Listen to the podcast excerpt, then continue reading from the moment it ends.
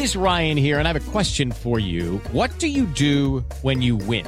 Like, are you a fist pumper? A woohooer, a hand clapper, a high fiver. I kind of like the high five, but if you want to hone in on those winning moves, check out Chumba Casino. At ChumbaCasino.com, choose from hundreds of social casino style games for your chance to redeem serious cash prizes. There are new game releases weekly, plus free daily bonuses. So don't wait. Start having the most fun ever at ChumbaCasino.com. No purchase necessary. VGW. Void were prohibited by law. See terms and conditions. 18 plus. Hello, it is Ryan, and I was on a flight the other day playing one of my favorite social spin slot games on ChumbaCasino.com.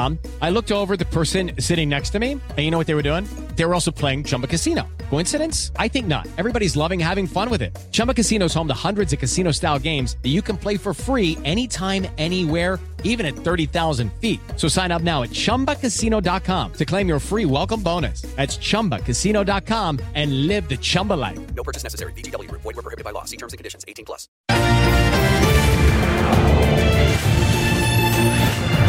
Direto ao ponto. Muito boa noite para você, bem-vindo e bem-vinda ao Direto ao Ponto. Você pode nos acompanhar pela TV, pela Rádio Jovem Pan e pelo aplicativo Panflix. Nós também estamos nas redes sociais. Segue a gente lá. O nosso convidado de hoje tem 44 anos de vida pública e atualmente é deputado estadual pelo PT em São Paulo. Deputado Eduardo Suplicy, seja muito bem-vindo ao Direto ao Ponto. É um prazer recebê-lo aqui para o nosso debate. Muito obrigado. Para mim também é uma alegria, uma satisfação. Fazia algum tempo que eu não voltava à Jovem Pan, mas eu tenho a maior alegria de estar aqui conversando com vocês. Opa, nós também temos prazer de poder conduzir esse debate e saber um pouco das suas opiniões de maneira crítica sobre tudo que está acontecendo nesse momento e daqueles fatos também que já passaram. Eu quero aproveitar e apresentar aqui os nossos convidados. Deise Ciocari, cientista política. Felipe Monteiro, advogado e comentarista aqui da Jovem Pan. Guilherme Mendes, comentarista político. E o economista Luiz Arthur Nogueira. Senhores e senhora, sejam muito bem-vindos. É um prazer recebê-los aqui, poder compartilhar esse espaço com vocês. E para a gente já começar, trago aqui um pouco do extenso currículo do agora deputado estadual Eduardo Suplicy. Eduardo Matarazzo Suplicy é um economista, professor universitário, administrador de empresas e político brasileiro filiado ao Partido dos Trabalhadores. Foi senador por 24 anos, o primeiro eleito pelo Partido dos Trabalhadores em 1990 e reeleito em 1998 e 2006. É graduado em Administração de Empresas pela Escola de Administração de Empresas da Fundação Getúlio Vargas e em Economia pela Universidade Estadual de Michigan, onde também concluiu seu mestrado e o doutorado. Entre os anos 60 e 70, foi professor visitante na Universidade de Stanford, também nos Estados Unidos. Tornou-se professor da Escola de Administração de Empresas da Fundação Getúlio Vargas em 1966, onde chegou a professor titular e lá lecionou até se aposentar em 2012. Em 44 anos de vida pública, se elegeu deputado estadual, deputado federal e vereador em 1988, em 2016 e 2020, recebendo a maior votação nas três eleições entre todos os candidatos eleitos no Brasil. Recentemente, em 2022, foi eleito deputado estadual por São Paulo com a maior votação, 807.015 votos. Em 2014, convidado pelo então prefeito de São Paulo, Fernando Haddad, ocupou a Secretaria de Direitos Humanos. Dedicou sua vida ao estudo de programas de distribuição de renda contra a grave desigualdade social no Brasil. Em 1994, após conhecer a Basic Income Earth Network, passou a defender a proposta da renda básica de cidadania, universal e incondicional. Desde então, já realizou inúmeras palestras e cursos e escreveu livros, artigos e projetos a respeito do tema. Em 8 de janeiro de 2004, o Brasil se tornou o primeiro país do mundo a ter uma lei de sua autoria instituindo uma renda básica de cidadania, a Lei 10.835, sancionada pelo presidente Luiz Inácio Lula da Silva.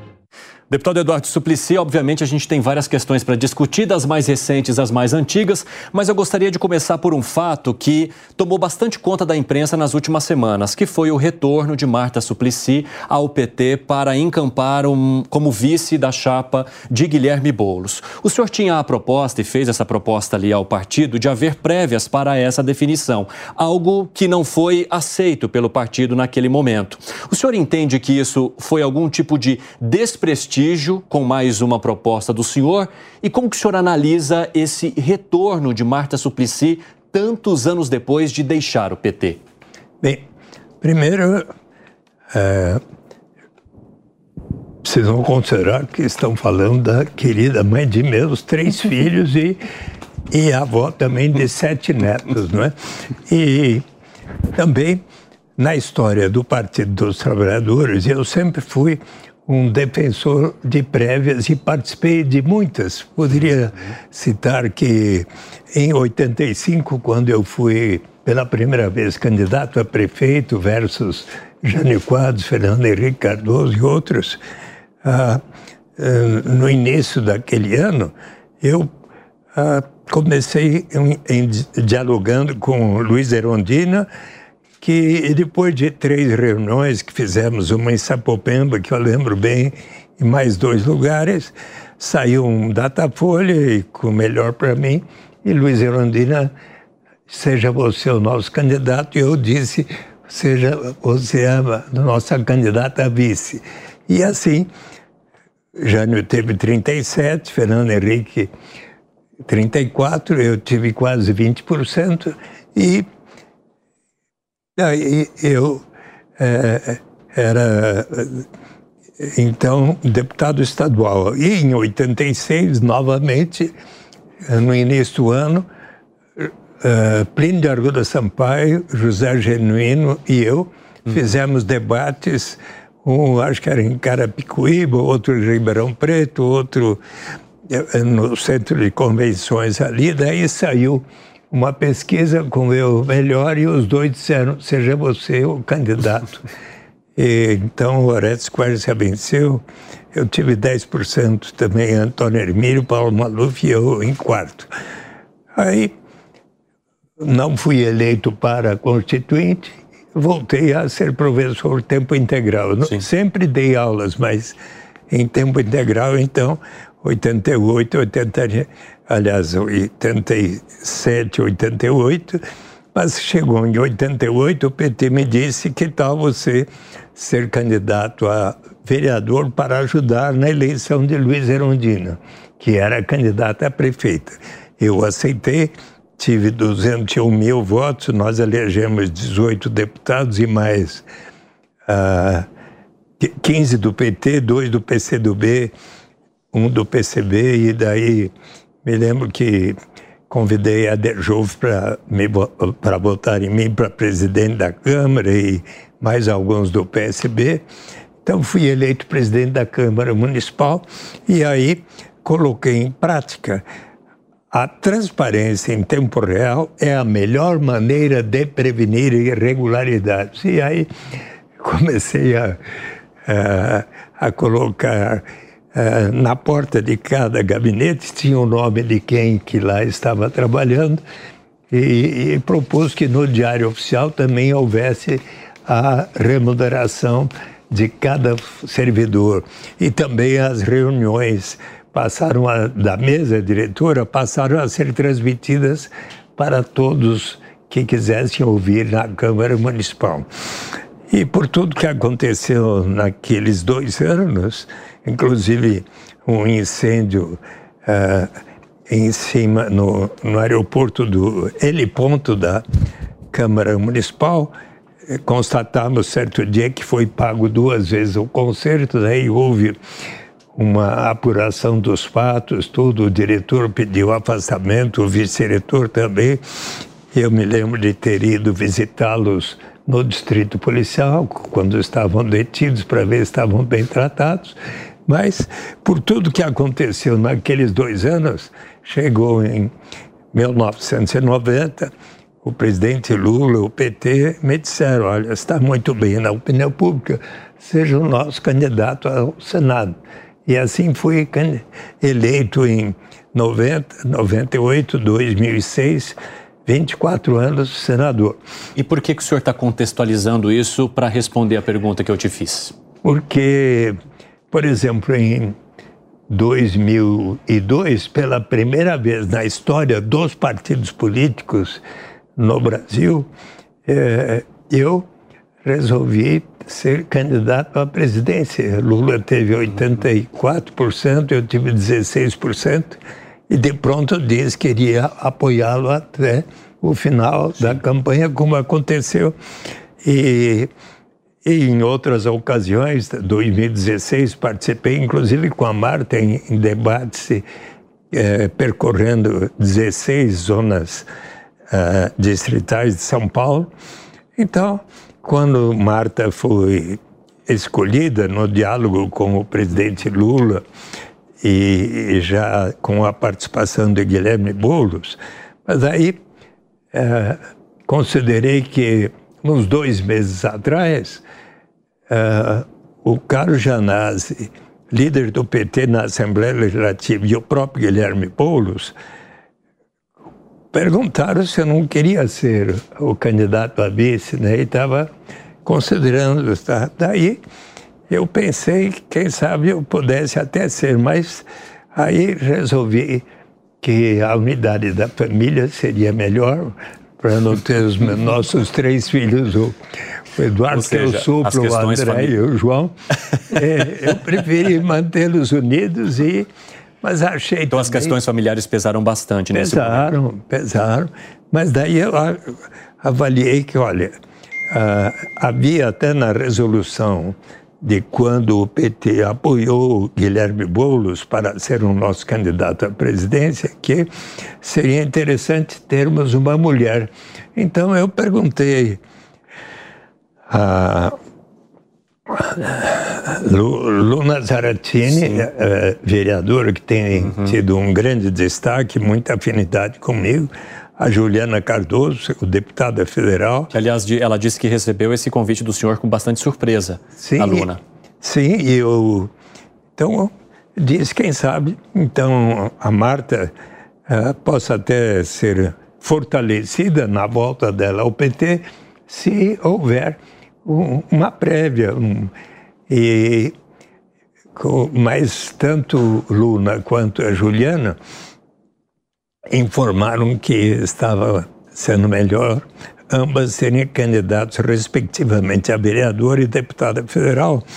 Então, a história se encerrou. Não criei mais objeção, participei da, da reunião eh, como convidado do Diretório Municipal, onde 12 participantes votaram por aceitar a Marta, o, o, uma pessoa da, da corrente ao trabalho preferiu uh, não aceitar e houve uma abstenção, Sim. mas eu não criei mais objeções.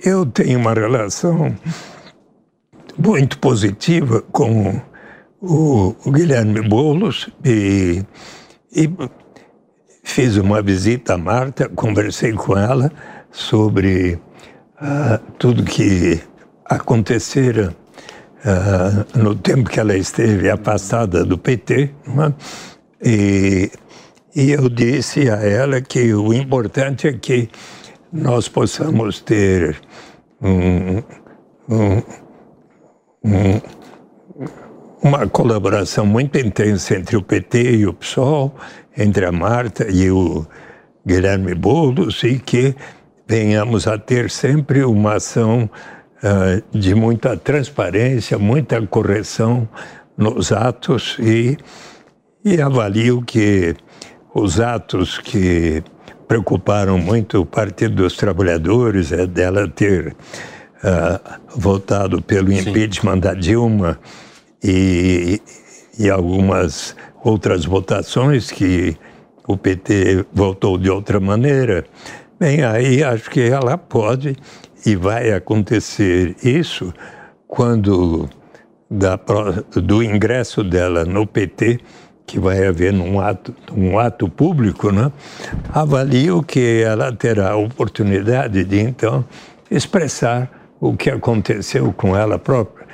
Ah, as pessoas podem mudar de opinião na vida, né? Eu quero até aproveitar, deputado, já abrir e ampliar a nossa conversa aqui. Vou começar contigo então, Deise, por favor. Bem-vinda. Eu, eu, adoro esses privilégios de mulher, assim. Deputado, uh, eu queria lhe fazer uma pergunta, uh, eu queria contextualizar ela antes. O eleitorado de São Paulo, paulistano, ele é um eleitorado que a gente chama de mais moderado, né? Ele não é muito apegado a polêmicas, né? Sim. E hoje, na política nacional, a gente vive essa polarização, né? Lá e cá. Um, o próprio Boulos, na última campanha para a prefeitura, ele teve que dar uma moderada no discurso dele, né? Aí eu queria te perguntar, assim, uh, o que, que o senhor acha, como que o senhor acha que tem que se portar a chapa Boulos-Marta e se na prefeitura, na disputa para a prefeitura de São Paulo, essa polarização da nacional, ela pode aparecer aqui, visto que o eleitor de São Paulo, ele não é muito adepto dessa polarização? Olha, eu avalio que a parceria Boulos-Marta vai ser muito positiva, vai ser bem aceita por, pela grande maioria dos paulistanos. Eu avalio que, ah, de um lado, o, o Guilherme Boulos tem tido uma trajetória muito positiva de, de avanços em direção à, à aplicação dos instrumentos de política econômica que signifiquem a realização de justiça ele tem uma experiência muito forte em, em reuniões sempre na periferia e tudo. E a Marta, por sua vez, ela tem uma experiência em especial quando prefeita, não é? Ah, de realização dos céus, que são muito bem reconhecidos uhum. em todos os bairros onde existem os centros de educação unificada foi uma, algo pioneiro na gestão dela, mas também uh, as faixas de ônibus, o bilhete único.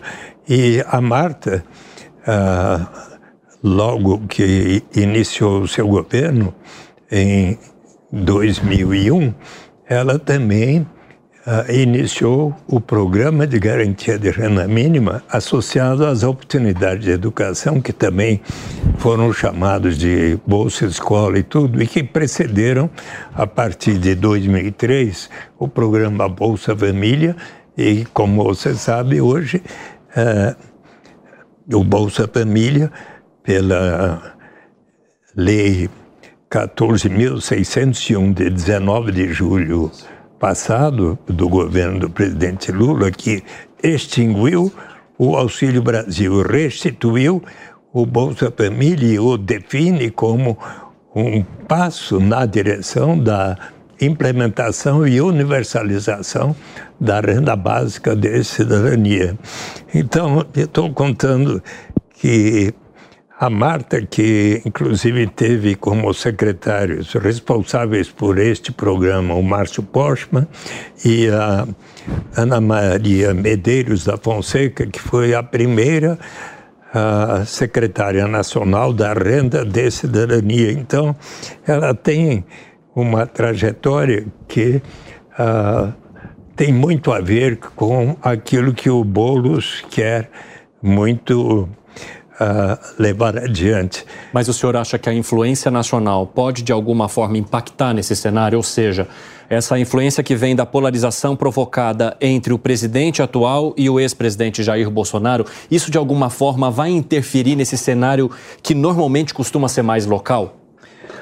É interessante observar que uma das razões que fez a Marta uh, deixar Ricardo Nunes. Secretaria foi, de Relações Internacionais. É, e, e, a sua administração e a sua candidatura foi que é, Jair Bolsonaro resolveu apoiar o Ricardo Nunes. Então, Ou seja, a influência já começou aí. E, então, sim, esta polarização existe, mas eu acho que nós do PT, do PSOL, não temos uh, razão de estar preocupados com isso. Nós vamos levar adiante, inclusive, uh, Boulos mais, mais Marta e mais a tradição daquilo que foi deixado por Luiz Erundina, uh, Marta Suplicy, Fernando Haddad, e para citar Olívio Dutra e Tarso Genro lá no Rio Grande do Sul, a prática do orçamento participativo, e isso aí vai voltar com força para a cidade de São Paulo, de uma maneira que não vejo o prefeito atual, Ricardo Nunes, tenho respeito por ele, mas não é uma característica dele realizar as reuniões que normalmente o PT organiza na prefeitura para fazer com que o povo influencie as decisões do que é feito do dinheiro do povo através das reuniões é, periódicas em toda a parte da cidade. Quem mais de vocês aqui tem perguntas relacionadas ao cenário local de eleição para a gente já continuar a condução? Alguém? Felipe Monteiro? Eu tenho uma pergunta que eu Por acho favor. que é, eu vejo o Suplicy, Cine, como uma pessoa que é anti-establishment, né? Ele sempre desafia as decisões da alta cúpula partidária do PT. Isso é o que faz o PT ser o PT. E tem que faz o Suplicy ser o Suplicy. Exatamente. Quando, quando o Suplicy resolveu fazer prévias em 2002, quando todo mundo achava que o Lula tinha que ser candidato, e agora ele, contrariamente à decisão partidária que resolveu colocar a Marta como vice, ele resolve rediscutir a questão e colocar exatamente a, a candidatura dele né, para discutir a, a, a ser vice da, da, da Marta, é uma decisão que vai contra a vontade da cúpula partidária. E isso, na minha opinião, é, é, é, é a maior beleza da atuação partidária do Suplicy dentro do PT. Não é? Quando você pega o currículo dele, é um currículo assim invejável. É invejável.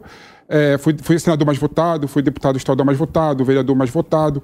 Então, o Suplicy é aquele político que, além de tudo, tem voto. Né? O que permite ele também ter esse posicionamento anti-cúpula partidária.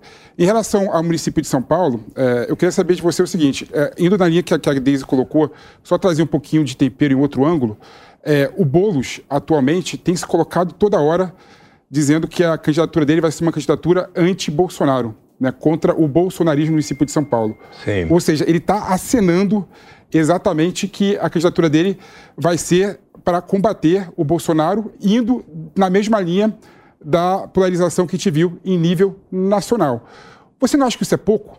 Você não acha que o Brasil e São Paulo merecem uma discussão olhando os problemas de São Paulo, olhando é, é, o que, que São Paulo tem para oferecer, quais são, os, quais são os problemas do município de São Paulo em geral? E você vê outros candidatos, como a Tabata Amaral, que está querendo romper essa, essa polarização, junto com outras candidaturas de direita, o Kim Kataguiri, talvez, né? É, você não acha que, que o momento atual na, na eleição de São Paulo não é para fazer diferente, evitar essa polarização? É, mas eu, eu tenho a, a convicção de que o Guilherme Boulos vai estar, além de colocar-se na oposição ao, ao que é o, o estilo bolsonarista, né? porque é, o, tantas vezes nós vimos o presidente Bolsonaro a realizar ações de como que de incitar a, a inimizade, o ódio entre brasileiros, né? E eu acho que essa não é uma característica do Guilherme Boulos. Ele tem um espírito muito aguerrido, é, mas muito construtivo é, nas, em todas as suas ações em defesa dos planos de moradia, de habitação popular, uh, mas também uh, ao debater o transporte público, uh, debater o atendimento à saúde, a, melhor educação, a qualidade de educação possível em nosso município, todos esses temas estarão presentes no debate público e não apenas a, a oposição ao Bolsonaro. É, então, eu acho que nós vamos caminhar por novos, novos elementos, novos caminhos e que vão caracterizar a, a dupla a Marta e Guilherme Boulos. Mendes, Deputado, essa semana nas redes sociais, a candidata Tabata, pré-candidato, né, Tabata Amaral, postou uma foto ao lado da ex-prefeita Luiz Erondina. Sim. É, o senhor acha que a ex-prefeita, de alguma maneira, pode, em razão do retorno da, uh, da Marta Suplicy ao partido, ao Partido dos Trabalhadores, ela poderia, de alguma maneira, se descolar é, de uma atuação mais é, firme na candidatura do Guilherme Boulos? O senhor acha que essa foto é tão somente uma foto de de colegas de política. É, como é que o senhor enxerga essa, essa expressão? E, na sequência, no eventual segundo turno entre Guilherme Boulos e Ricardo Nunes, é, pelo que o senhor conhece da deputada Tabata Amaral, o senhor acha que ela vai se alinhar a quem? Eu acho que ela tem muito maior afinidade com pessoas como a Luísa Erondina, que é amicíssima minha, uma pessoa que eu muito admiro, que tem uma trajetória extraordinária. Eu fui presidente da Câmara Municipal quando ela foi a, nossa prefeita, queridíssima, e eu tenho, ao longo de todos esses anos, é, décadas, né, uh, sempre estado junto com, com Luiz Erundina, assim como com Guilherme Boulos, né, uh, com tanta frequência nos encontramos nas manifestações, desde as diretas, já que vão fazer 40 anos nesses próximos dias, né? mas uh, em tantas manifestações estivemos juntos. E eu tenho, assim, muito apreço e respeito pela Tabata Amaral. Uhum. Vocês sabem que uh, João Henrique Campos, uh, hoje prefeito de Recife, considerado com 88% de aprovação, o mais aprovado dentre os prefeitos de todos os municípios no Brasil, mas ele, ah, em 2019, criou a Frente Parlamentar Mista em Defesa da Renda Básica de Cidadania. Foi o presidente, teve mais de 220 parlamentares apoiando essa causa e quando foi eleito prefeito, o que aconteceu? Quem o substituiu como presidente foi Tabata Amaral. Então, eu diversas vezes converso com que eles dois são namorados, né? Então, é, e eu ainda essa semana mandei um cumprimento ao João Henrique Campos, por ele ter sido o escolhido o mais bem apreciado uh, prefeito das cidades brasileiras e, e me colocando sempre a respeito, uh, muito, com muita afinidade junto a ele e a Tabata. Então, eu tenho o maior respeito pela Tabata Amaral, uh, será, avalio que ela terá mantendo a sua campanha um, uma proximidade com o programa defendido por Bolos e por Marta, e será natural que estejam juntos num eventual segundo turno. Então, uhum. uh, com todo carinho e respeito pela Tabata, uh, eu, eu acho que ela é ótima, tem, tem tido um, uma história formidável Uh, e ali e ela algum tempo atrás quando ela foi candidata a deputada federal me visitou na minha residência conversamos bastante então tem muita afinidade com ela.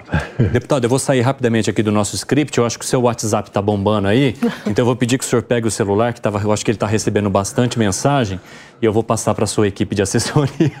Com certeza. Ficar mais sossegado. Vai lá, passa aí. Pode passar aí para o Mendes, que ele entrega lá para o seu assessor. Tá tudo bem aí, não tem nada não. Pode pegar aí, Felipe. Passa ali para o assessor dele, por favor. Aê! Agora sim. Deputado, eu vou abrir o espaço agora então para o Luiz Arthur Nogueira te fazer uma pergunta. Vai lá, Nogueira. Obrigado, Evandro. Boa noite, deputado. Boa noite a Boa todos. Noite. Deputado, foi destacado aqui que o senhor disputou prévias contra o Lula. Sim. Imagina então que o senhor pense alguma coisa diferente do Lula. A pergunta objetiva é: o que o presidente da República, Eduardo Suplicy, faria diferente do presidente Lula? Eita! Gostei. Aquilo que eu tenho proposto ao presidente Lula. eu vou lhes deixar aqui uma carta uh, que eu encaminhei ao presidente Lula. Ele não te deu resposta? Ainda não. É? Faz quanto tempo já? Uh, esta aqui é dia 16 de outubro. Eita! E, e eu mandei novas cartas pedindo a ele a oportunidade de, uh, de ter uma reunião. reunião com ele por ocasião, porque acho que foi dia 22 de dezembro, houve o, o Natal do presidente Lula com os catadores de material reciclado e o movimento da população em situação de rua. Uhum. E eu uh, participei de todos os natais de Lula com a Pop Rua e os catadores ao longo das gestões dele, inclusive quando era senador e tudo, e participei dessas reuniões com o padre Júlio Lancelotti e, e então, quando houve o Natal, dia 22, eu escrevi uma carta e, e falei que estaria lá presente. E estive presente lá no, no ginásio Mané Garrincha, em Brasília.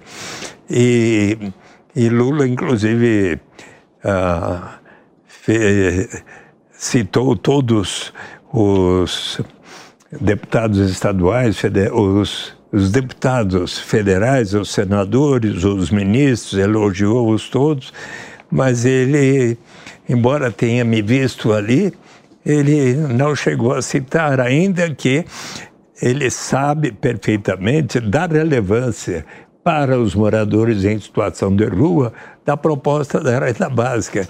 Então, nesta e, e no dia 8 de janeiro último, eu imaginei, quem sabe, uh, possa aproveitar este aniversário da tentativa de golpe com a, uh, a ação da democracia inacabada que foi feita Sim e eu estive lá e tinha a expectativa de que, como no Natal, com o povo da rua, ele não tinha me recebido, que quem sabe então, dia 8 de janeiro. E nada também? Mas no dia 8 de janeiro, sabe quem ele recebeu na manhã do dia 8?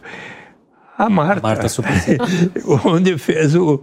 E, e, eu, inclusive, quando chegou no ato, eu mandei um, um cartão uma mensagem pelo Ricardo Stuckert, que pôs na mão dele, que, que eu gostaria de ser recebido, mas Daí Mas, deputado, sabe o que me chama a atenção? Que a forma como o senhor conta é. faz parecer que o senhor está num lugar muito distante, que o senhor está num partido muito distante, é. que o senhor está num lugar de ideias opostas. E o senhor faz parte exatamente do mesmo partido e tem um histórico né, de é. aliado do presidente da República. Por que o senhor acha, então, que ele não está te recebendo nesse momento?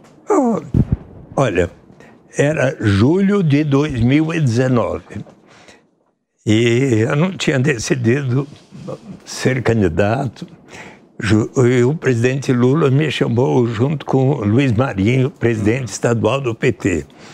Olha, Eduardo, nós gostaríamos muito que você se torne candidato a deputado estadual para a fortalecer e ajudar a candidatura de Fernando Haddad para governador. Uhum. Eu aceitei, sempre leal ao partido. Às vezes tendo divergências, mas uh, aceitei para colaborar. E acredito que tenha ajudado a Fernando Haddad a ter uma boa votação, especialmente na capital, mas.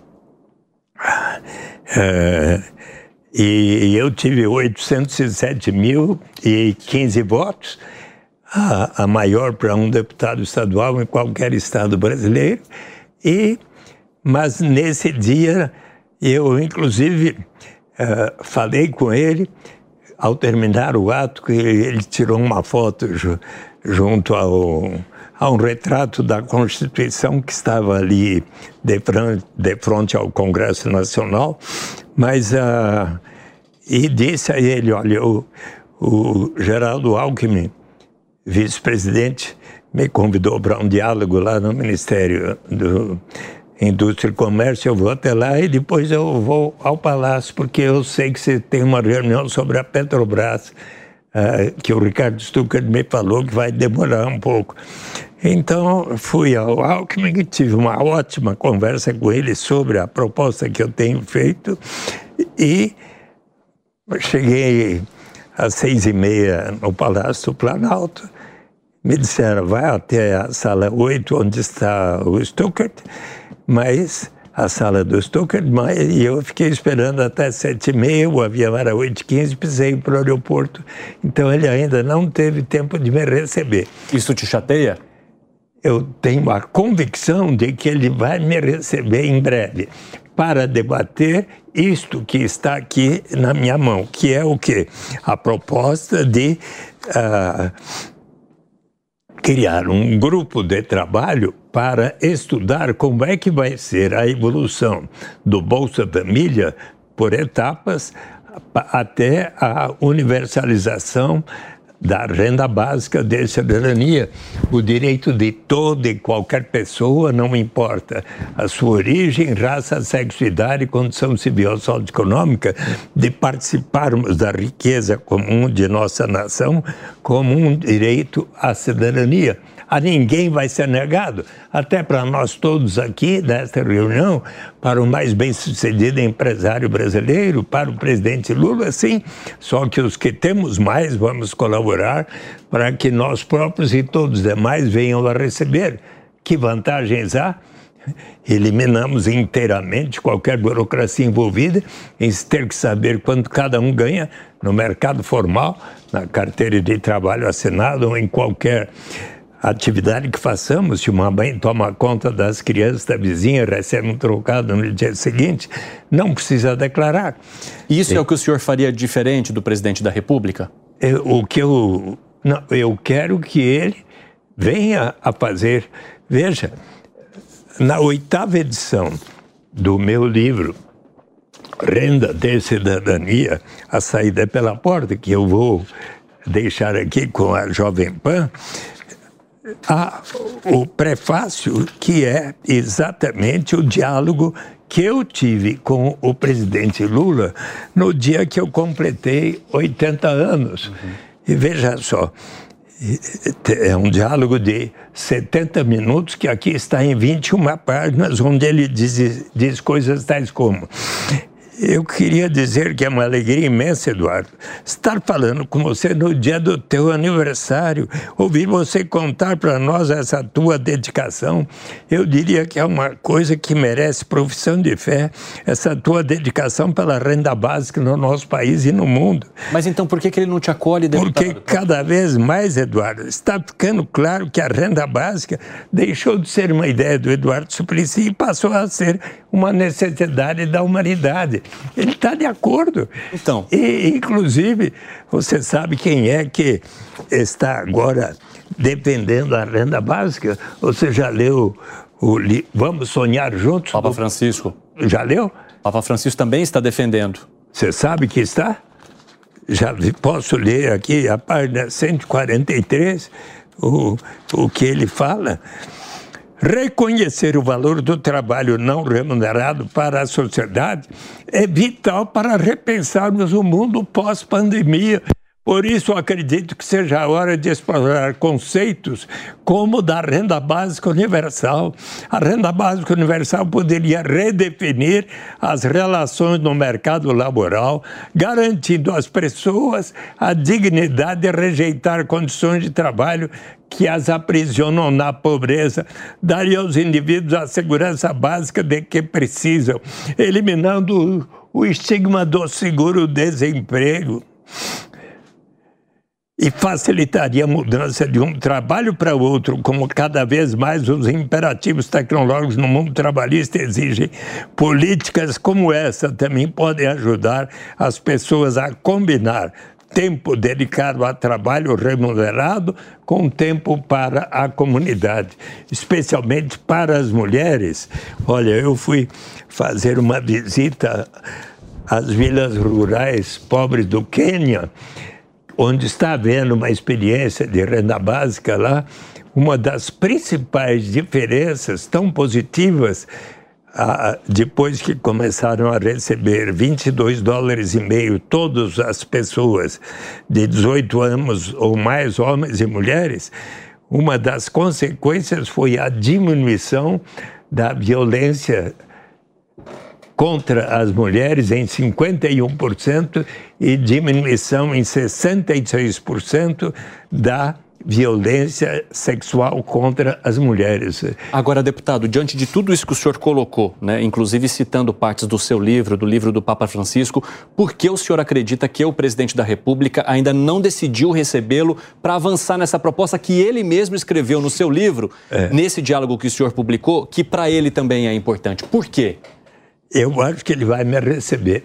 E aqui, é verdade, é, e aqui a, a sugestão de mais de, de tem 105 nomes aqui dos melhores estudiosos entre economistas. É, Isso aqui já está na mão do presidente? Já está, já está na mão dele.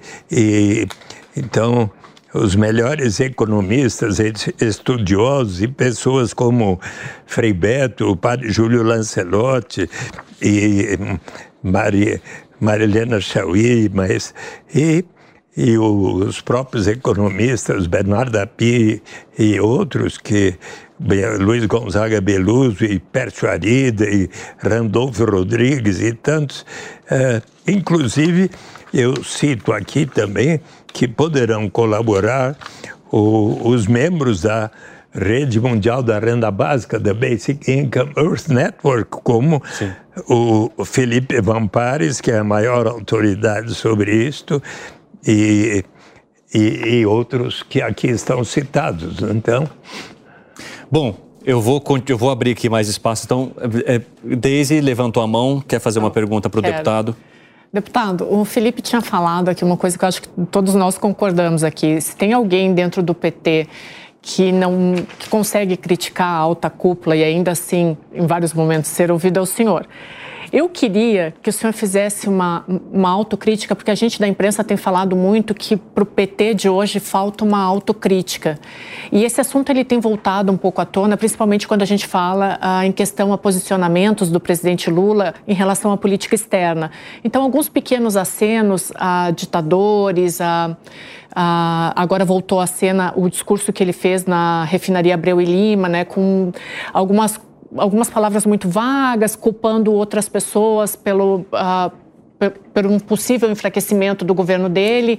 São coisas muito vagas que o Lula usa e às vezes me parece que falta uma autocrítica no PT. Uh, ah, eu queria saber como que o senhor vê especificamente a questão da política externa do presidente Lula, esses acenos a ditadores, uh, ou tratá-los como chefes de Estado quando eles vêm para o Brasil. Eu queria que o senhor fizesse essa autocrítica, como que o senhor vê essa, essa questão da política externa? Olha, eu, acho que o, o presidente Lula tem uma tal autoridade hoje por causa da sua história e de ter sido um presidente eleito três vezes e, e, bem apreciado pela população, que ele tem hoje um, um papel a, a ser desenvolvido dentre os chefes de nação de extraordinária importância. Então, e o Brasil seja nessas conferências internacionais sobre o clima, onde a, a nossa Maria. querida Marina Silva eh, se apresentou com muito destaque, mas também naquela que vai haver ali em Belém do Pará proximamente. E, e, e eu acho que o, o presidente Lula, por exemplo, quando se encontrou com o Papa Francisco, ele tem, tem assim um, um potencial, um papel simplesmente extraordinário. Mas o que, que o senhor acha, exemplo, mais... quando ele encontra Nicolás Maduro?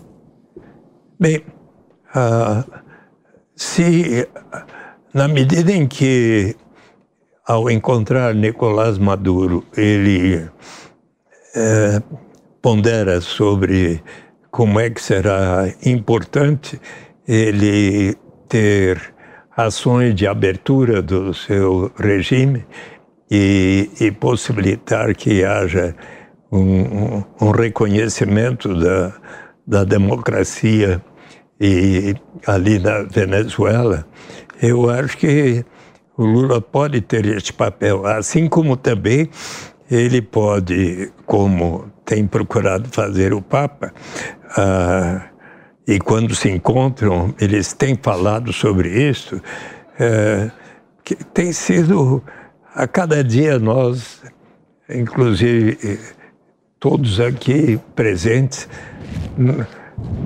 a gente fica estarrecido com esses bombardeios que estão acontecendo tanto entre Rússia e Ucrânia, entre Israel e a Palestina. Parece que o bom senso está saindo da, da cabeça dos homens e mulheres, né? É, e eu acho que o Lula tem um papel uh, em atender aquilo que o Papa tem colocado. Vamos colocar em prática aqueles instrumentos de política econômica e social que venham a elevar o grau de justiça dentro de cada país e dentre os países, para que então possa haver a paz dentro de cada país e dentre os países. Eu acho que uh, o Lula tem um papel muito importante a caminhar nesta direção. É, só rapidamente, deputado, eu já vou passar para os nossos comentaristas aqui, mas o senhor mencionou o que o senhor acredita que seja papel do presidente da República, por exemplo, quando encontra uma figura como Nicolás Maduro, que é falar sobre a abertura do regime ou sobre a democracia no país.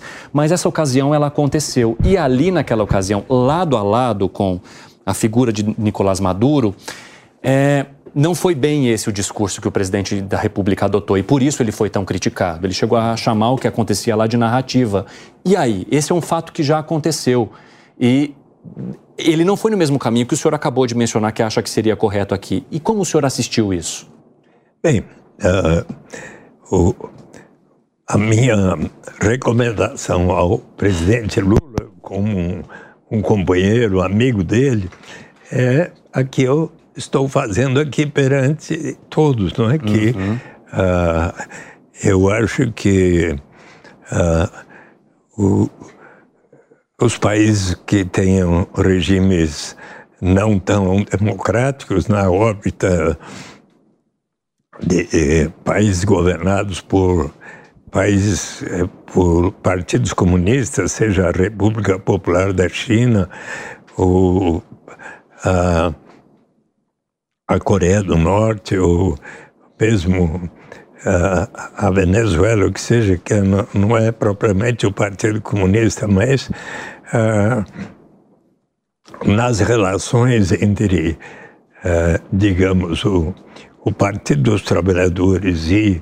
o Partido Comunista Chinês, ainda no ano passado, o, houve uma delegação de inúmeros deputados federais que, e dirigentes do partido que foram recebidos pela República, pelo Partido Comunista na China, com muita atenção e tudo.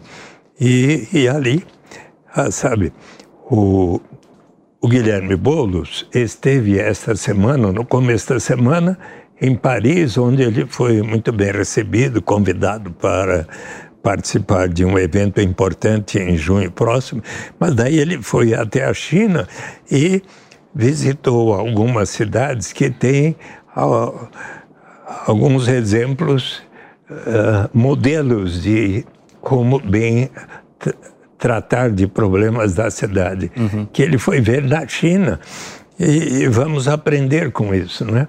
Então, uh, eu acho que a gente sempre precisa estar aprendendo com os fatos novos e na medida em que o Lula, como proximamente vai acontecer, me receber, eu vou trocar ideias com eles. Vocês viram. Vai lá, Monteiro, depois eu, eu abro para você. Você que surpreende mais o fato do Lula não receber o deputado Suplicy ou a humildade do Suplicy em É realmente olhar para dentro e, e achar que vai ser recebido um dia. Eu espero realmente que o senhor seja recebido, ministro. Eu tenho a muito- convicção de que sim. tem muito, tem muito que, o que falar, com certeza. Eu quero explorar um pouquinho a dicotomia entre o PT e o governo Lula. Não é? A pauta econômica do governo Lula é praticamente uma pauta econômica única, buscar o tal de déficit fiscal zero. E o PT recentemente criticou essa política econômica capitaneada pelo Haddad. E eu, como bom desenvolvimentista, sempre acreditei que país de desenvolvimento tem que buscar, primeiro, crescimento econômico e redução da desigualdade. O déficit fiscal é algo periférico, né? Tanto é que todos os países do mundo têm déficit fiscal. Os Estados Unidos têm déficit fiscal, a França tem déficit fiscal. Nesse ponto, eu queria entender, o senhor é mais do lado do PT ou do lado do governo Lula e do Haddad? Olha, eu Direto ao ponto, hein? quero deputado? expressar que tenho muita confiança no Fernando Haddad. Acredito que ele esteja tendo um, um desempenho muito positivo. Está procurando explicar a cada momento ah, o seu ponto de vista de como é importante que haja o, o déficit zero, mas com preocupação muito forte em manter o crescimento da economia, o crescimento do nível de emprego e também eu tenho uma noção clara da consciência dele de como a erradicação da pobreza e, a, e os instrumentos de política econômica que possam elevar o grau de justiça, como a renda básica de cidadania. Há um livro recém-publicado do em, em que há um capítulo ah, com palavras do Fernando Haddad, onde ele ah, considera muito positivamente a renda básica de cidadania. Ele já tem a compreensão de que é algo muito positivo. E eu tenho confiança de que ele vai levar adiante isso. Então, é, daqui a um tempinho vocês me convidam de novo aqui para eu comprovar que estou falando o que vai acontecer. Mendes. Deputado, o Felipe usou a expressão humildade. Na- no prefácio que o senhor leu do presidente Lula, ele fala em profissão de fé. E aqui é notória a sua dedicação na defesa das causas que o senhor acredita, não é? É, muitas vezes, outros membros dos partidos dos trabalhadores que receberam não, é, não tiveram a sua postura de insistência, de permanência e, sobretudo, de integridade na defesa é, é, irretratável das suas ideias. Em algum momento, e aí a gente falou de algumas pessoas aqui, nós podemos citar a ex-prefeita Marta Suplicy, a ex-prefeita Luiz Erundina, o finado uh, Plínio de Arruda Sampaio. Eu lhe pergunto, em algum momento da sua trajetória, o senhor pensou em deixar o Partido dos Trabalhadores quando um não veio em alguma dos seus pleitos? E se o senhor pensou, por que o senhor não levou a cabo essa, essa decisão?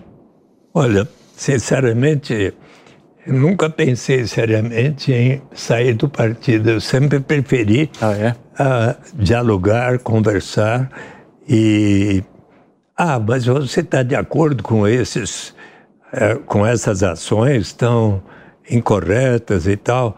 Olha, quando a gente está numa família, numa organização e alguns membros cometem erros, constitui a nossa responsabilidade de procurar uh, evitar e corrigir esses erros e não necessariamente sair. Eu sempre procurei mais ter esse tipo de posição, de procurar uh, transmitir aos meus companheiros de partido o, qual que seria o caminho mais certo e, e não e não sair do PT.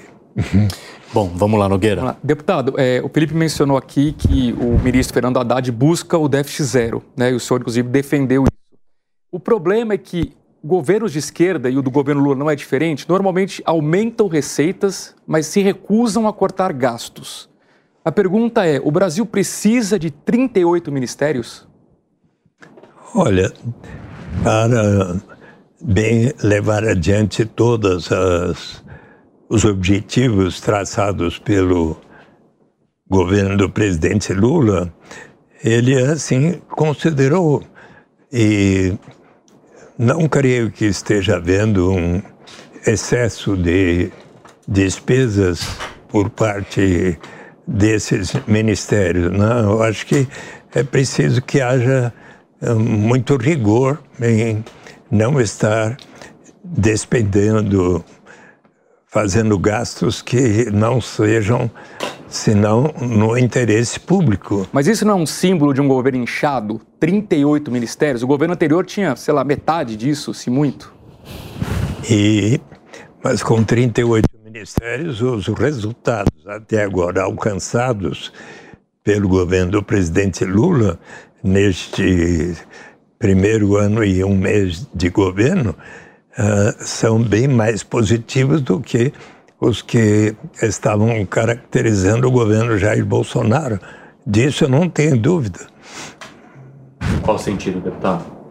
É, basta examinar o, o, a inflação caindo, o, o ritmo de crescimento da economia melhor, o ritmo, o nível de desemprego bem mais baixo e, Mas é que os críticos argumentam e, e uma, é que no meio do governo de Jair Bolsonaro houve uma pandemia.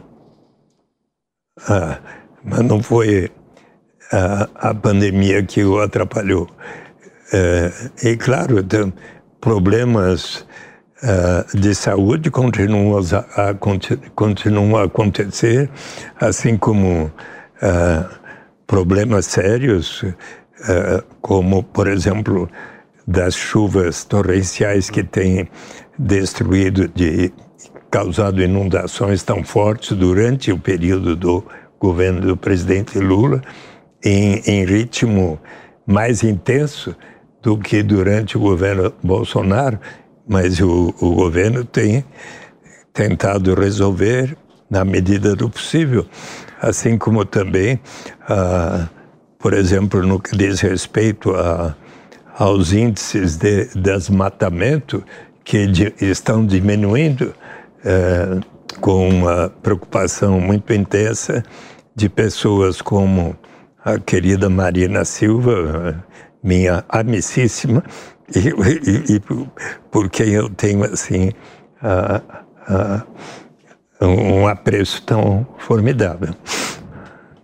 Vamos lá, Daisy. Deputado, eu queria que o senhor falasse, já que o senhor conhece tão bem o Congresso, que o senhor falasse dessa relação do presidente Lula com o Congresso. E a gente, olhando daqui, tem a impressão que uh, ele está tentando governar muito mais com o Judiciário do que numa negociação direta com o Congresso. Né? Então, esse equilíbrio entre os poderes parece que ele está meio desigual.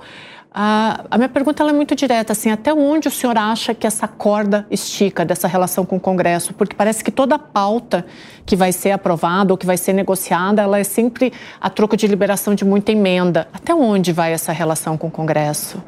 Bem, primeiro eu quero lhe dizer que na minha vida de parlamentar, seja como vereador, deputado estadual, federal, senador, 24 anos, eu sempre tive a, a postura de, olha, uh, eu sempre quero estar votando qualquer matéria, nunca porque uh, pessoas que eu, porventura, tenha sugerido para ocupar tal ou qual função, nunca porque foi liberada qualquer emenda de minha autoria, eu quero votar por aquilo que considero mais correto. E, e é isso que eu, eh, se eu voltar um dia ao Congresso Nacional, que eu vou continuar fazendo. Mas como o senhor e, avalia a e, forma como está acontecendo? E em, uh, acho que, por exemplo, sobre este tema, tem uma pessoa que eu avalio como tendo um, estando com um trabalho muito positivo, o ministro de Relações Institucionais, o Alexandre Padilha, que eu acho que ele vem realizando um esforço notável de diálogo com as mais diversas forças do Congresso Nacional, seja com o presidente Pacheco da, do Senado, com o presidente Lira, eh, está sendo um trabalho assim muito intenso, difícil E, e eu acho que, uh, levando em consideração princípios éticos que acredito que devam uh, ser considerados. E, Intenso e difícil por quê? Por causa das demandas de cada um desses grupos, né? Uhum. E então é preciso a cada momento estar explicando a eles que uh, não se pode estar uh, tendo uh, gastos maiores. Né? E, e há uma coisa interessante relacionada ao, ao tema de como um dia financiar a renda básica, que é o, o volume tão grande de uh, de isenções fiscais que existem uh, ao longo desses últimos anos, uh, na verdade, constituem uma forma de transferência de renda para as mãos das pessoas que detêm mais recursos e que precisam ser analisadas e observadas com muita transparência, na medida em que uh, você é economista, não é? Cientista política. O Luiz Arthur é, é economista. Então, mas cientista política e economista.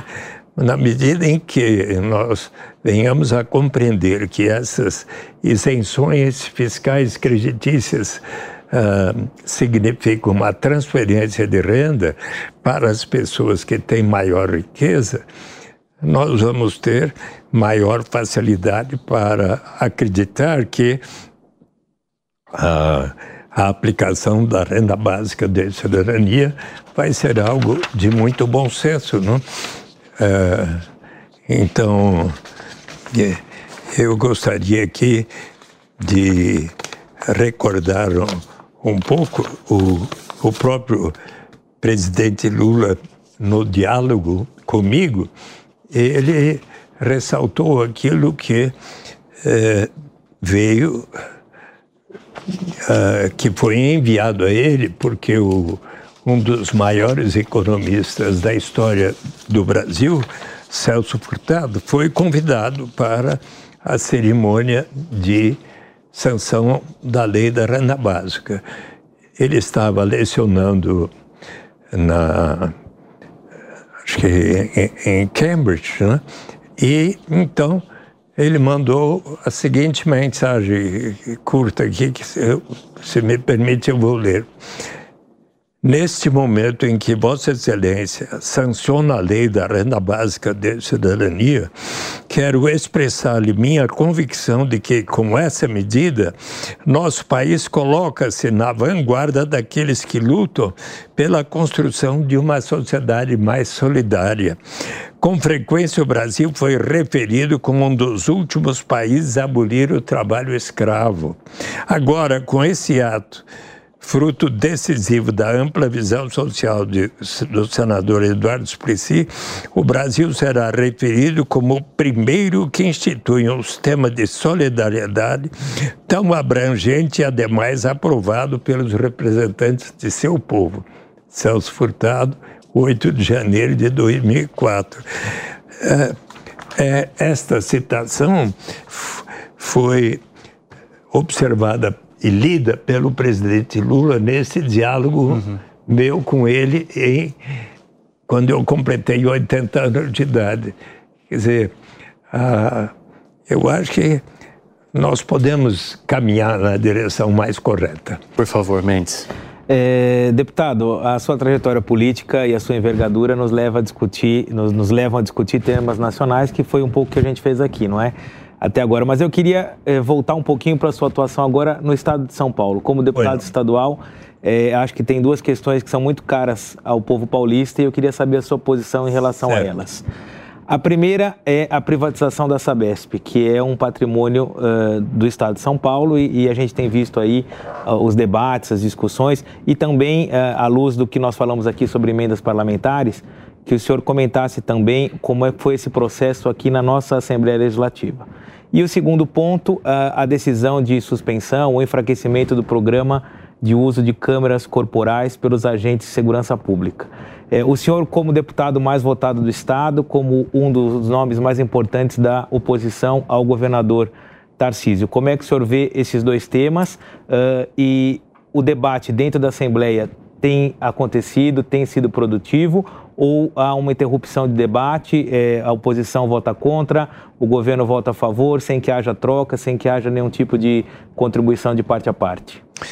Bem, a, a minha sugestão ao governador Tarcísio de Freitas, mesmo que já tenha sido votado na Assembleia Legislativa a autorização para privatizar a Sabesp, continua sendo, eu acho que seria próprio que ele promovesse um plebiscito para que a população, uh, depois de um debate aprofundado sobre as vantagens e desvantagens de se privatizar ou manter sob o comando do Estado de São Paulo, uh, eu acho que seria o, melhor caminho e ele seria muito respeitado uh, do ponto de vista de um homem que, que que era a prática da democracia, se ele levasse adiante este propósito.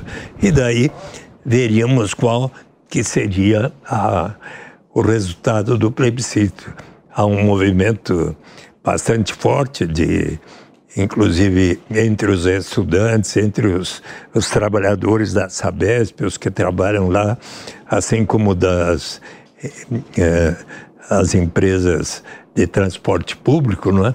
que tem sugerido isso. E eu uh, sugeri bastante, mas até agora não fui tão bem sucedido.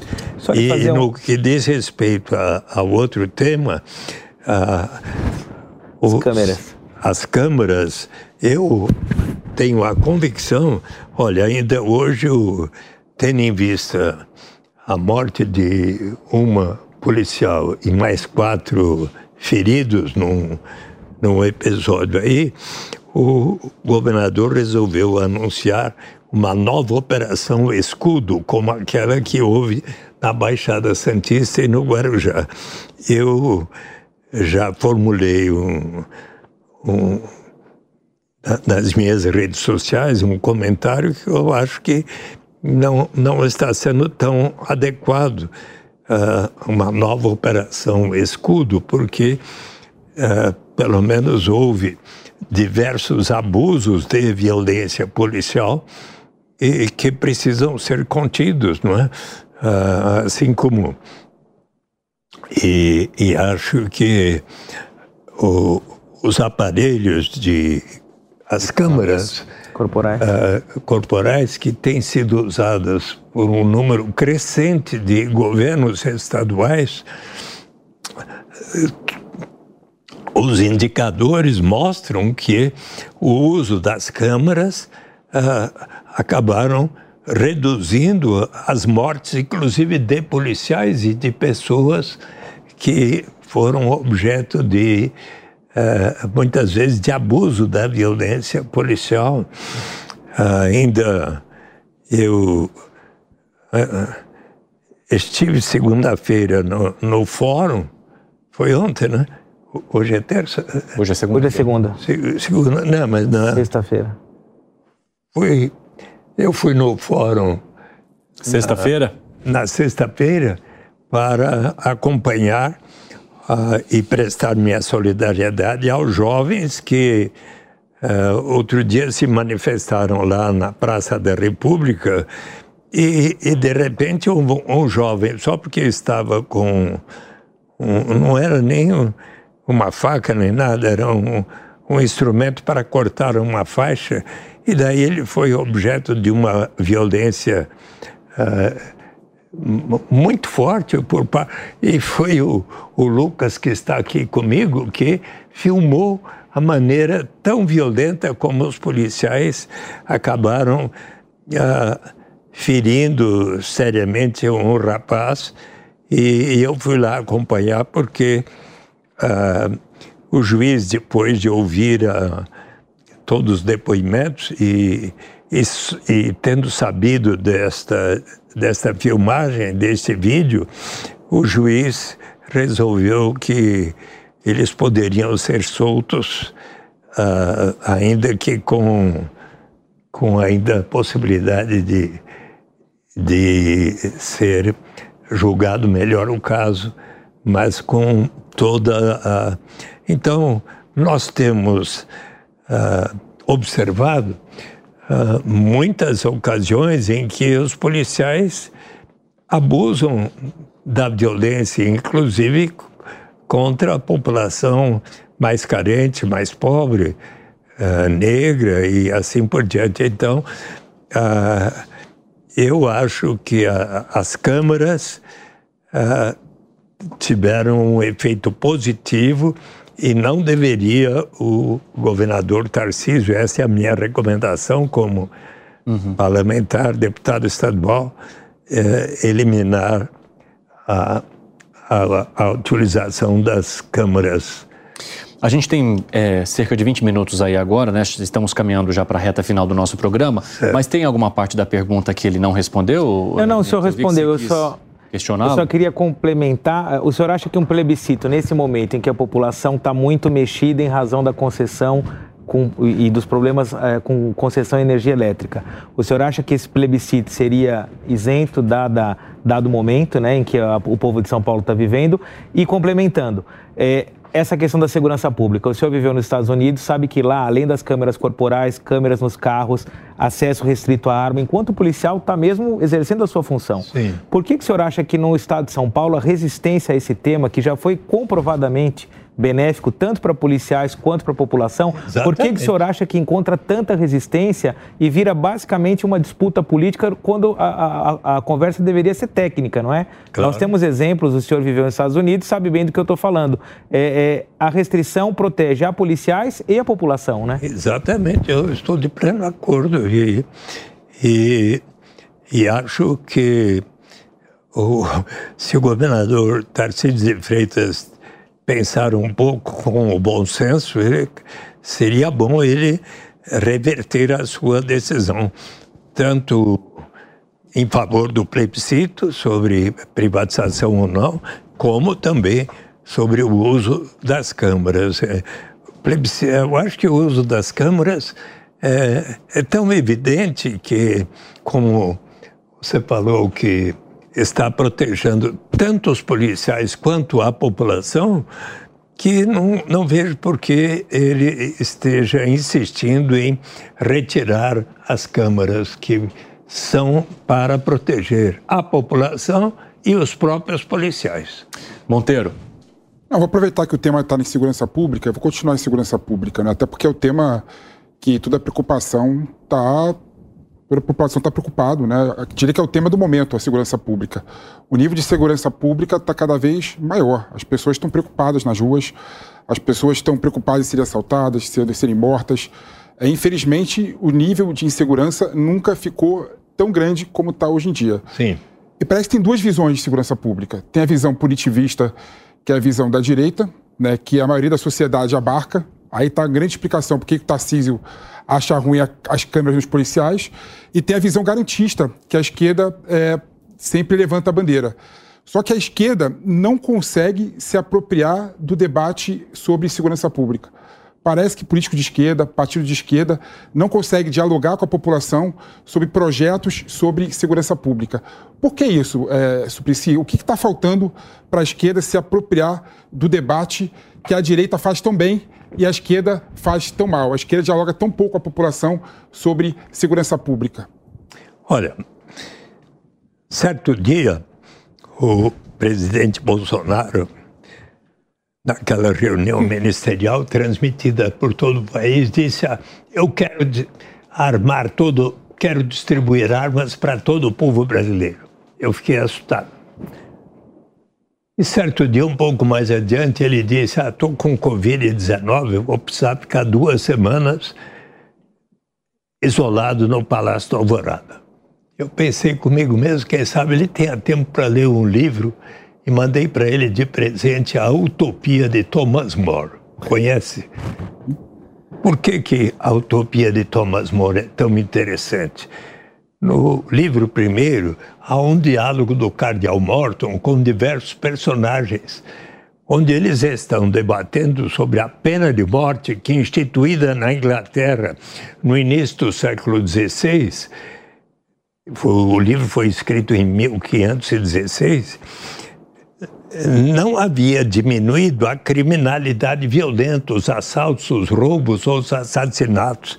E eis que então Rafael Itludeu, Itludeu em grego é um contador de histórias, observa muito mais eficaz do que infligir estes castigos horríveis. Aqui não tem outra alternativa, senão de primeiro tornar-se um ladrão para daí ser transformado em cadáver, é você assegurar a sobrevivência das pessoas. Com base nesta reflexão, o um amigo de Thomas More escreveu para o prefeito da cidade flamenga de Bruges, na Bélgica, um tratado de subvenção aos pobres, onde pela primeira vez propõe a garantia de renda das pessoas. E por causa disso, Thomas More é considerado um dos grandes pensadores da história que também fundamentou a renda básica de cidadania. Pois bem, então, eu tenho a convicção de que para diminuir a criminalidade violenta e meu filho Supla, que mora lá na Praça da República, tem ficado tanto, tanto, tão preocupado com ver os jovens lá andando de bicicleta e de repente em frente a ele mora na esquina da Praça da República com a Avenida São Luís e ele volta e meia vê rapazes tirando os celulares das pessoas que passam ali na frente. E fala, pai, que... eu. Pois bem, eu tenho a convicção de que se instituirmos a renda básica de cidadania, garantindo ah, que cada pessoa possa ter ah, a vida com maior dignidade, sabe? Eu qual é a principal vantagem da renda básica de cidadania, além de se eliminar toda e qualquer burocracia, o sentimento de vergonha e, e os fenômenos da dependência que causam a armadilha da pobreza, do desemprego, a maior vantagem é do ponto de vista da dignidade, da liberdade do ser humano, de que nos fala o grande economista Amartya Sen, em desenvolvimento como liberdade. Desenvolvimento, se for para valer, deve significar maior grau de liberdade para todos na sociedade. E ele lembra o que aconteceu quando ele tinha 10 anos de idade, morava em Dhaka, hoje capital de Bangladesh, mas era Índia. Seu pai era um bom professor, portanto morava numa boa casa. Ele um dia brincando no jardim da sua casa, eis que de repente entrou um homem gritando por socorro, esfaqueado nas costas. E ele então chamou por seu pai, que logo veio e acompanhou seu pai levando aquele homem para o hospital. No caminho ele disse: "Bem que meu minha mulher tinha me avisado para não vir a este lugar tão perigoso, caracterizado por lutas étnicas, mas eu não tive outra alternativa senão de aqui, neste bairro, encontrar o um trabalho que pudesse dar o sustento da minha família. E quando chegaram no hospital, Cadermia, aquele homem, teve uma forte hemorragia e veio a falecer conclui Amartya Sen, tipicamente este homem não tinha liberdade real, precisou colocar a sua saúde e vida em risco para conseguir um trabalho que pudesse dar o sustento da sua família. Para aquela mãe que às vezes, certo dia, uma freira que cuida das prostitutas uh, veio ao meu gabinete, me convidou para ir ao Parque da Luz, onde no ali na casa de chá, eu tive um, um tomei um chá com elas e conversei, me deram razão. A, a mãe que não tendo como dar de comer em casa resolve se prostituir na, lá no Parque da Luz ou para aquele rapaz que não tendo como auxiliar o orçamento da sua família, resolve se tornar um aviãozinho da quadrilha de narcotraficantes, como personagem, acho que você conhece, dos Racionais MCs, do meu amigo Mano Brown, o homem na estrada que recomeça a sua vida, a sua dignidade, a sua liberdade, que foi perdida, subtraída, quer mostrar a si mesmo que realmente mudou, que se recuperou, quer viver em paz e dizer ao crime nunca mais. O dia que houver para si, cada membro da sua família, uma renda suficiente para atender às suas necessidades vitais, esta pessoa vai ganhar o direito de dizer: não, agora eu não preciso mais ah, aceitar essa única alternativa que me surge pela frente mas que vai ferir a minha dignidade, colocar minha saúde e vida em risco, eu agora posso aguardar um tempo. Mas, deputado. Quem sabe, só concluindo, claro. fazer um curso aqui na minha cidade com essa professora ótima, até que eu surja uma oportunidade mais de acordo com a minha vocação, com a minha vontade. É nesse sentido, pois, que a renda básica de cidadania vai elevar o grau de dignidade e liberdade real para todos. E é por isso que eu tanto acredito e batalho por essa proposição. Nós estamos chegando nos nossos últimos 10 minutos, eu vou precisar de um pouquinho mais de objetividade de vocês, mas tem algo que você queira reforçar da Não, tua pergunta? Passa a palavra, mas só queria só complementar. É, quando político de esquerda e partido de esquerda vem com esse argumento, na minha opinião, ele perde totalmente a opinião pública.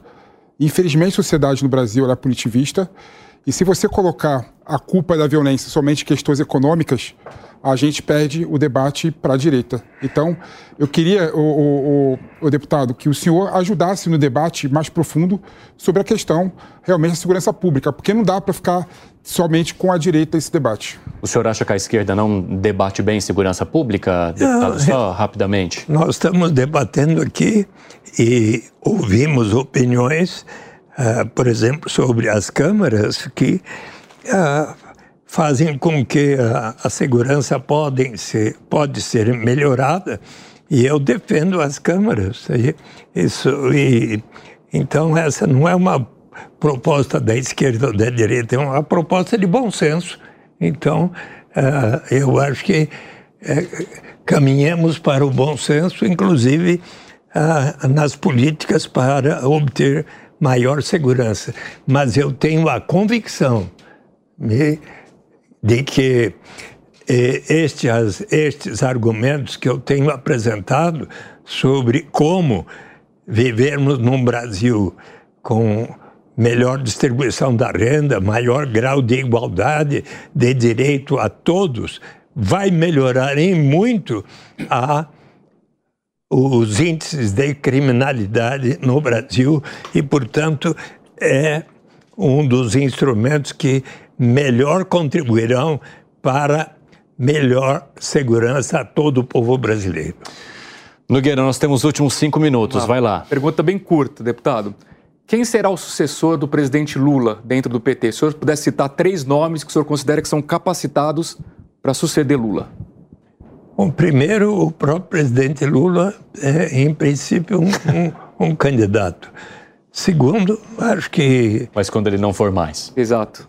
O, avalio que o, Fernando Haddad pode também ser um, um, ótimo candidato.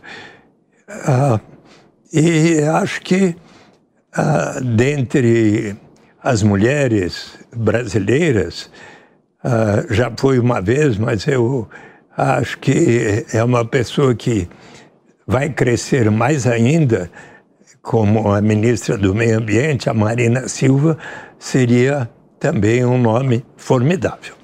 É, deputado, agora nesses últimos minutos aqui, a Deise mencionou sobre a, o fato da dificuldade de o PT fazer uma autocrítica. Nesta semana, a presidente do seu partido, a Gleisi Hoffmann, ela fez publicações criticando três dos principais jornais aqui do país por trazerem os escândalos de corrupção ao mencionarem a, essa retomada dos investimentos é, na refinaria lá do Nordeste, Abreu e Lima. E aí, é, ela fez essa crítica e os analistas políticos, muitos criticaram a deputada federal Gleisi Hoffmann, porque disseram que o PT ele não está preparado para aceitar os seus erros, para poder fazer uma autocrítica. Como é que o senhor avalia isso? Bem, aí eu acho que é importante que nós venhamos a reconhecer que houve, ações inadequadas de pessoas que às vezes até estavam dirigindo empresas públicas e, e não agiram com correção. Muitas, inclusive, foram objeto de averiguações e, inclusive, eh, punidas pela justiça, é? E, e eu acho que isso é algo que nós precisamos ter em conta, reconhecer quando de fato houve uh, incorreções e, e agirmos com, sempre com muita transparência e, e, e correção. E o senhor acha que o partido está fazendo isso? Precisa fazer. Uhum. Precisa fazer. Ou seja, não está fazendo ainda. Pode fazer com maior intensidade. é difícil colocar esse homem na resposta. Vai lá, Deise, para a gente finalizar. Então, uh, deputado, um acerto e um erro do PT nesse último ano de governo Lula. Puxa vida. hum.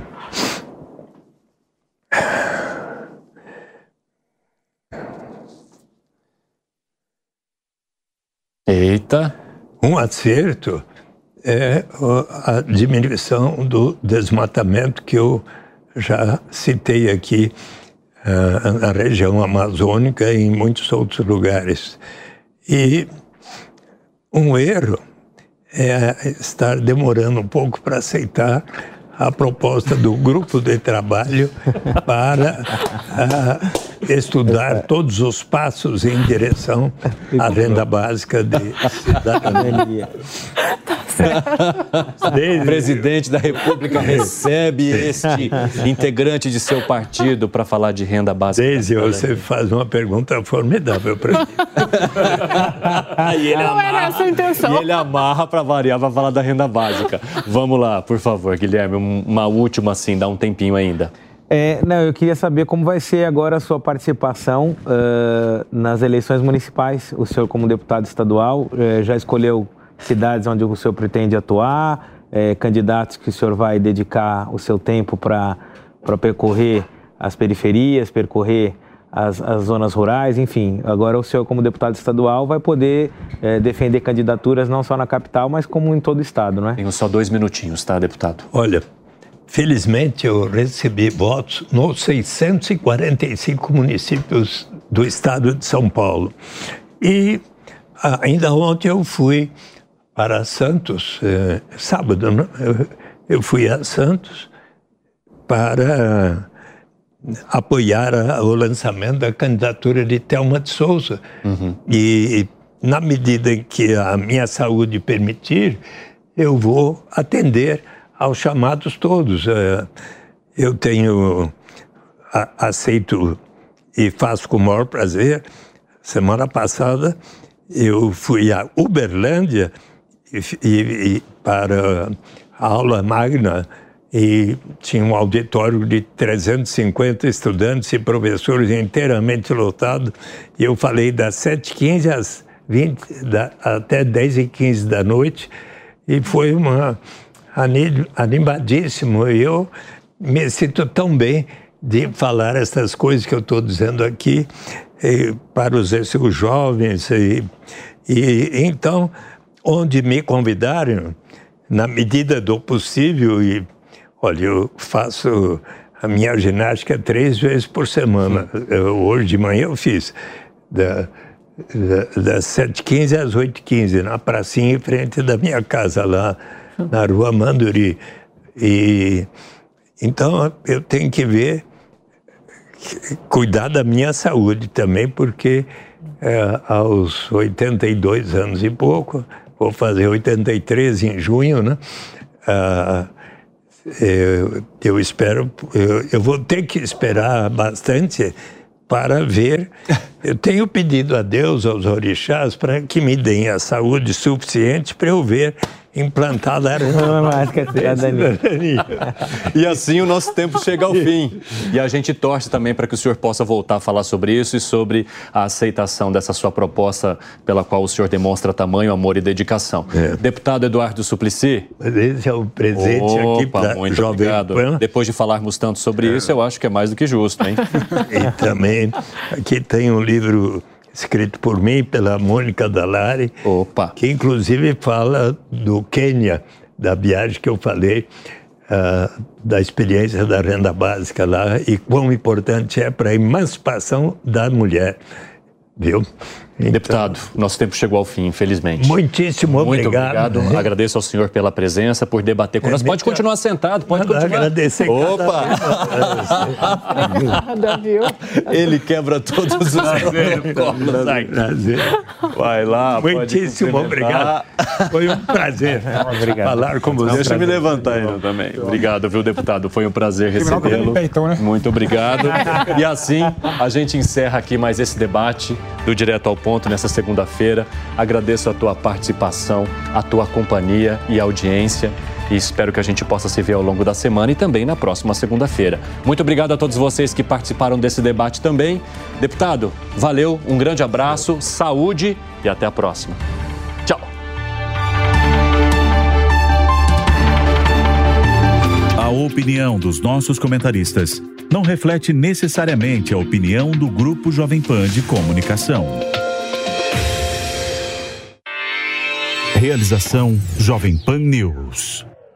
Hey guys, it is Ryan. I'm not sure if you know this about me, but I'm a bit of a fun fanatic when I can. I like to work, but I like fun too. It's a thing. And now the truth is out there. I can tell you about my favorite place to have fun Chumba Casino. They have hundreds of social casino style games to choose from, with new games released each week. You can play for free anytime, anywhere. And each day brings a new chance to collect daily bonuses. So join me in the fun. Sign up now at chumbacasino.com. No purchase necessary. Group. Void were prohibited by law. See terms and conditions. 18 plus. Hello, it is Ryan, and I was on a flight the other day playing one of my favorite social spin slot games on chumbacasino.com. I looked over the person sitting next to me, and you know what they were doing? They were also playing Chumba Casino. Coincidence? I think not. Everybody's loving having fun with it. Chumba Casino is home to hundreds of casino style games that you can play for free anytime, anywhere, even at 30,000 feet. So sign up now at chumbacasino.com to claim your free welcome bonus. That's chumbacasino.com and live the Chumba life. No purchase necessary. Group. Void were prohibited by law. See terms and conditions. 18 plus.